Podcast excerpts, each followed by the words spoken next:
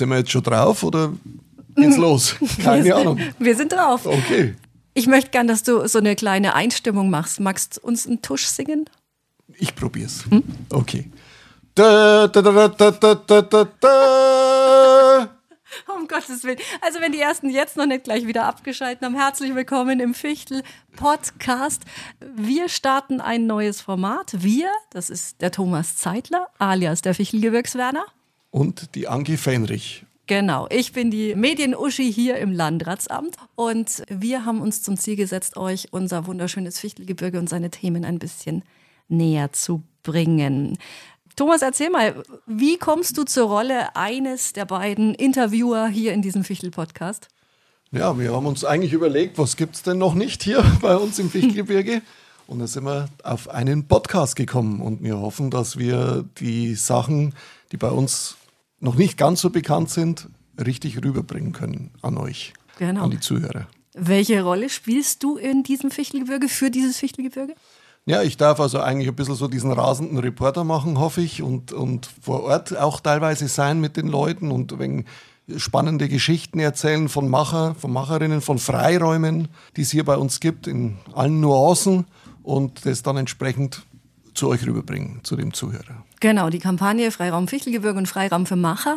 Macherinnen und Macher, was ist das für dich? Definier mal ein bisschen, auf welche Leute denkst du oder würdest du gerne treffen in den Folgen, die du machst?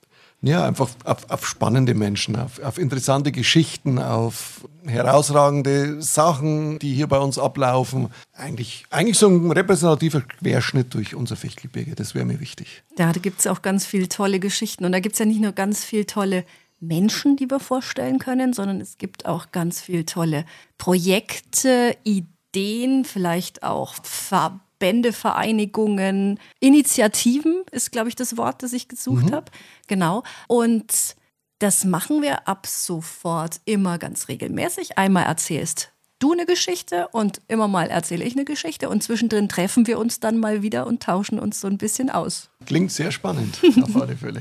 Meine Seite von der Geschichte ist, ähm, also ich gehe weniger raus, weil unsere Rampensau für draußen, du bist ja nun mal nachweislich du, ich bin ja mehr so die Rampensau hier fürs Landratsamt.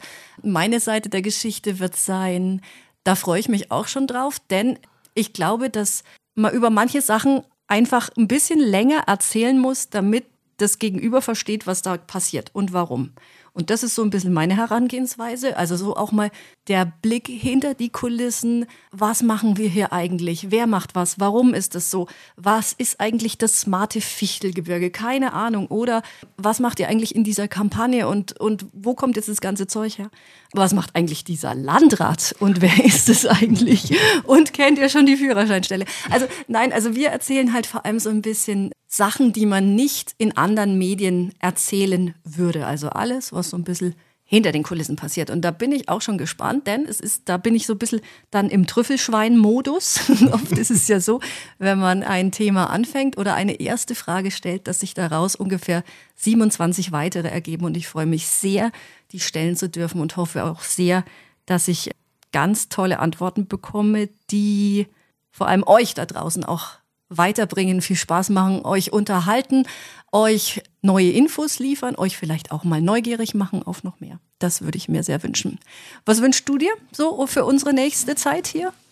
Ja, auf alle Fälle erstmal, dass das ankommt bei den ganzen Zuhörern, dass es spannend ist für die Zuhörer, dass, wie du gerade gesagt hast, die Informationen, auch die nicht so bekannt sind, fließen. Und äh, riesen freue ich mich einfach auf die ganzen Leute, die wir kennenlernen.